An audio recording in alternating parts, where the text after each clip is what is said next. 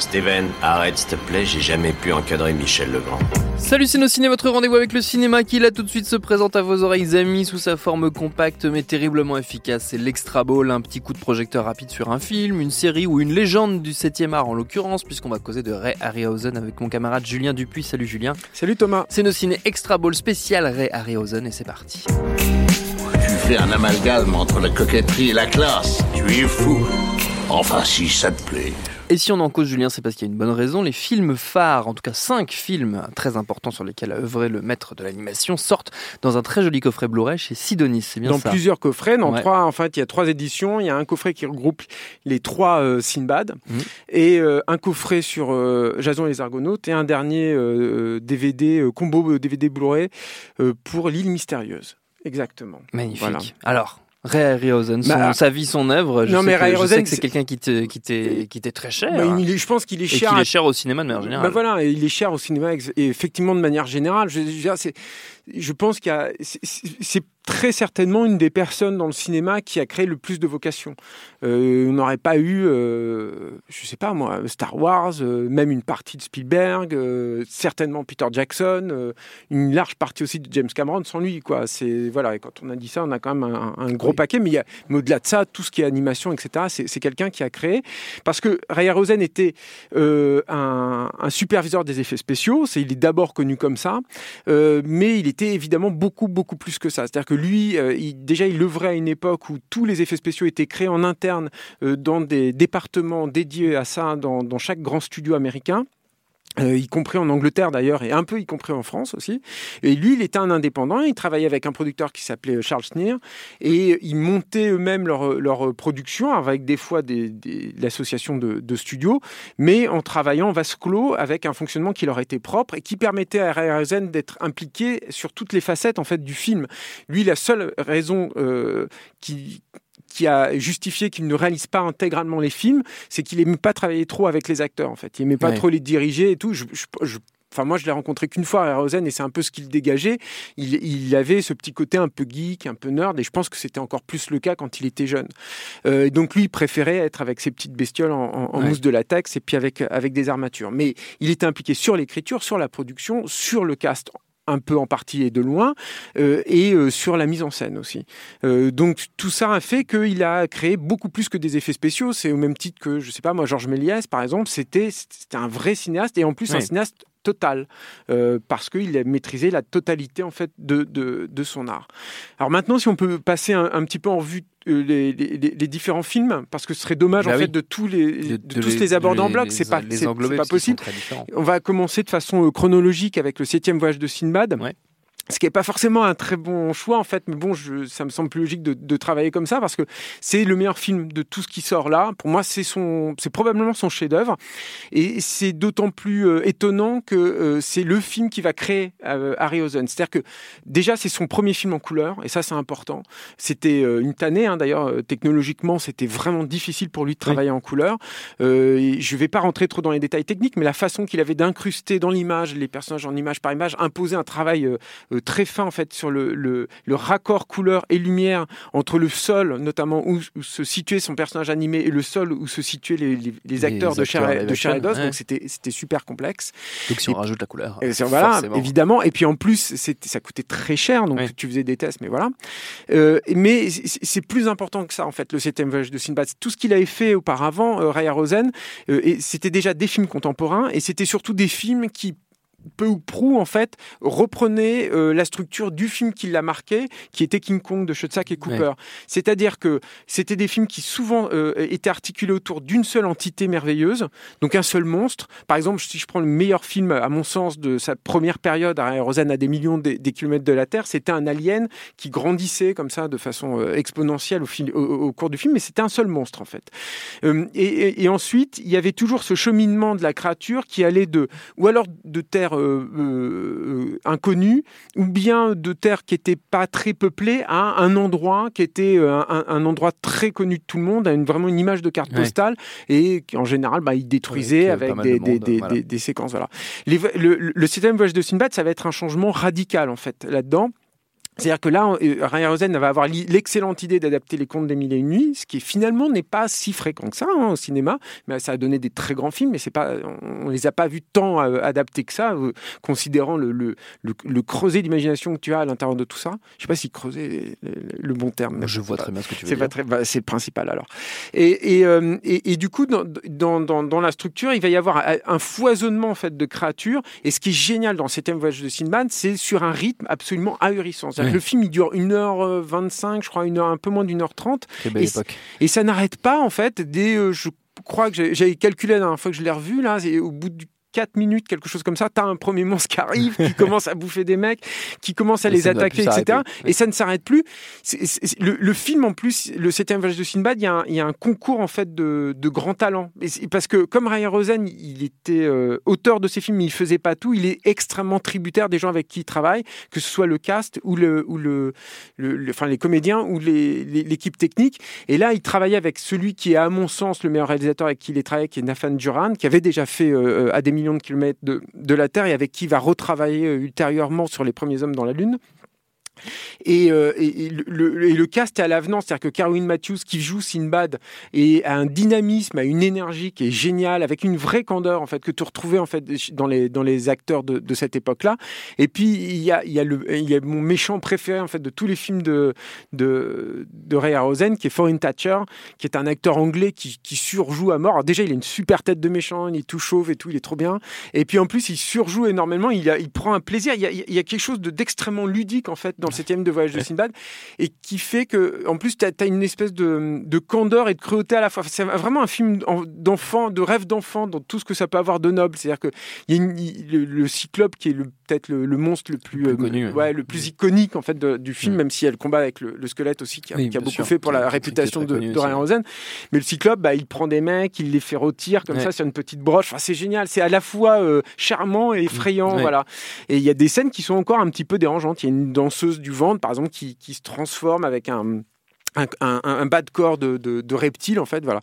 Donc c'est absolument merveilleux. Euh, on passe ensuite un autre à l'autre film en fait qui est présenté chez Sidonis qui est l'île mystérieuse eux ils ont fait du coup un saut c'est-à-dire qu'ils n'ont pas distribué les voyages de, de Gulliver ouais que Ryerson va, va, va euh, chapeauter euh, après le succès énorme en fait du septième voyage de Sinbad, parce que c'est aussi le film qui va vraiment l'imposer sur la scène internationale auprès des, auprès des studios. Les Vaches de Gulliver, ça c'est, je, du coup on va pas trop en parler, mais c'était un film qui était plus anecdotique, il n'y a pas vraiment de monstres dedans. C'est sympa hein, les Voyages de Gulliver, mais c'est pas, c'est pas, c'est un petit Ryerson.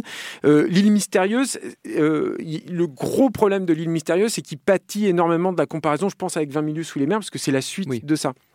Ce qui est intéressant dans l'île mystérieuse, c'est que euh, tu sens énormément l'influence de la France euh, sur euh, Ray Rosen. C'est pas cocardien en fait de dire ça, mais c'est un rappel aussi de ce que nous on peut avoir comme imaginaire comme ça et qu'on a un peu délaissé. Et il y, a, il y a évidemment il y a Jules Verne puisque c'est adapté d'un roman de Jules Verne comme vous vous en doutez, mais il y a aussi euh, euh, Gustave Doré euh, qui, dont les gravures avaient déjà énormément influencé King Kong, énormément influencé Georges Méliès d'ailleurs aussi, et ont encore plus influencé Ray Harryhausen à, à, tel point qu'il a des fois tenté de reproduire littéralement en fait certaines de ses gravures préférées de, de Gustave Doré. Et puis l'île mystérieuse c'est réalisé par Simon Field qui est le réalisateur de, j'allais dire de Hutu, mais c'est pas ça du tout. De ça va me revenir, je, suis désolé, mais enfin la réalisation est plutôt est, plutôt correcte euh, euh, euh, et, et, puis il y a y a deux trois séquences de monstres qui sont vraiment sympathiques dedans et notamment une séquence sous-marine avec une espèce de, de poulpe qui est qui est géniale parce que tout est créé de toutes pièces en fait et donc tu as, ces personnages humains incrustés sur un décor miniature qui combattent un, un poulpe. Là tu es dans un truc complètement complètement fabriqué qui est euh, qui est absolument charmant et euh, qui pour le coup est vraiment euh, tributaire en fait de du travail de de, de, Gustave Doré, et, évidemment de de Ray le, ensuite, on va faire un, on, passe directement à Jason et les Argonautes, qui est un des films probablement euh, un des plus connus, si ce n'est le plus connu en fait de, de, de Rayhausen. Mm. Et avec moi, j'ai, moi j'ai un, rapport. Je sais que c'est pas toujours partagé, mais euh, moi j'ai un problème en fait avec Jason les Argonautes, c'est que je trouve que pour le coup, euh, la, la, la, mise en scène de Don Chaffee plombe vraiment le film. Et je trouve que ce sera le cas aussi s'il va retrouver Don Chaffee sur un million d'années avant Jésus-Christ. Et, et, ce sera le cas encore là. Il y a un énorme potentiel dans Jason les Argonautes. C'est la première fois que Rayhausen investit un autre domaine qui va beaucoup exploiter dans, dans, ensuite. Enfin, pas beaucoup pas tant que ça finalement, mais, mais en tout cas, ça va être marquant, avec notamment avec le choc des titans, qui est euh, donc la mythologie, grecque.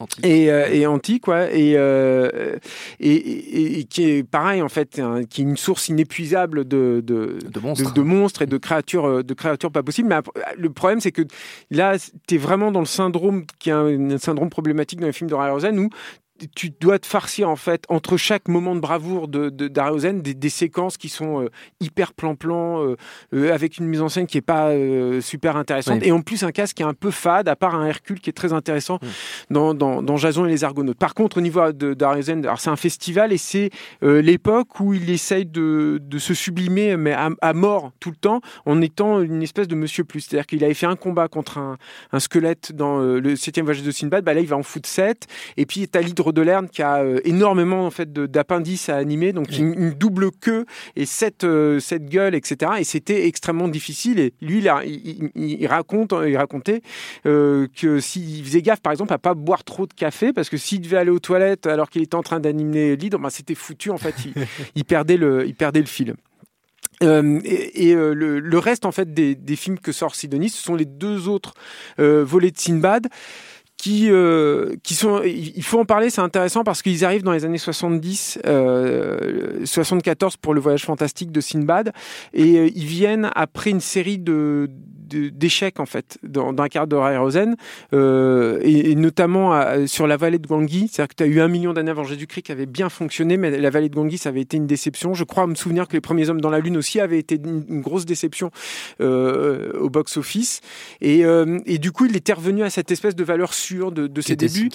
Voilà il avait arrêté en fait d'explorer euh, tous ces imaginaires différents. C'est très dommage parce qu'il faut se souvenir qu'il voulait faire le Baron Munchausen il voulait faire John Carter aussi euh, il, y avait comme ça beaucoup, euh, beaucoup de, de, projets. La guerre des mondes aussi, il voulait faire euh, Ray Rosen. Et c'est vraiment dommage en fait qu'il n'ait pas réussi à explorer tous ces univers-là. Mais bon, au moins il revient, à, il revient à Sinbad et il va continuer à travailler au corps cette mythologie-là. Et c'est pour le mieux sur le voyage fantastique de Sinbad parce que la, la différence entre le film euh, de 1958 et le film de 1974, c'est que l'univers, le, décorum est beaucoup beaucoup plus exotique.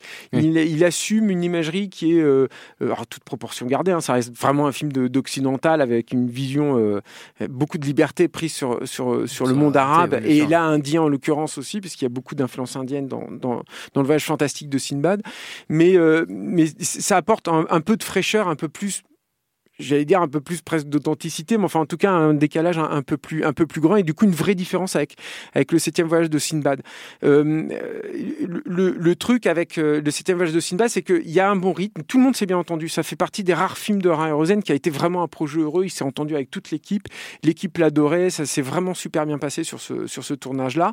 Euh, et le cast, il est sympa. C'est pas au niveau du septième voyage de Sinbad, mais t'as John Philipplo qui fait Sinbad, qui est qui est qui était l'acteur de Barbara ou de, Danger Diabolique de Bava, et, qui, qui, a vraiment un physique un peu de comics, quoi, d'ailleurs. Je trouve que le, choix de, John Philippe dans, dans, Diabolique était super, parce que voilà, il, avait, il était très grand, avec des yeux bleus qui pétaient, un peu musculeux et tout. C'était, il, était, il était vraiment chouette.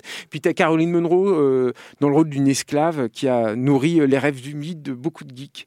Euh, et j'en suis, je l'assume, voilà, de, à l'antenne de Binge Audio, mais voilà, elle était, elle était très jolie. C'est beau, euh, bah, t'as vu ça un peu. Et, et en plus, t'as as, deux, trois scènes qui sont incroyables dans le film, et notamment une scène de combat avec Kali qui fait écho en fait aux scènes de, de combat à main nue euh, pardon, à l'épée, euh, à l'arme blanche, avec les squelettes qui est une scène superbe parce qu'elle est euh, extrêmement gracieuse. Il y a une vraie, euh, un vrai goût pour la, pour la chorégraphie.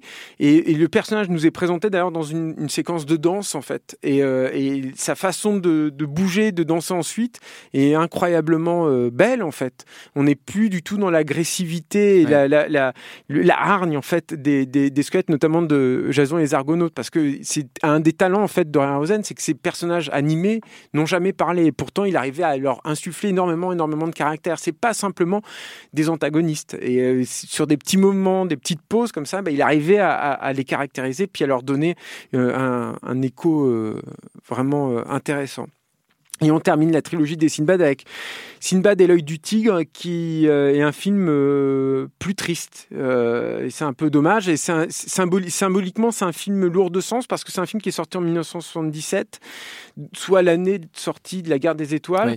Et c'est intéressant parce que c'est ces enfants en fait qui ont fait les effets spéciaux de La Guerre des Étoiles très directement, très clairement. Je pense qu'il n'y a pas un membre de l'équipe d'ILM à l'époque qui ne se revendique pas de, complètement, voilà, et qui a découvert le cinéma par lui, qui a voulu faire des effets spéciaux euh, à cause de lui, et, et ses enfants avaient dépassé le maître en fait déjà, et lui il était confronté à un monde qu'il ne comprenait plus.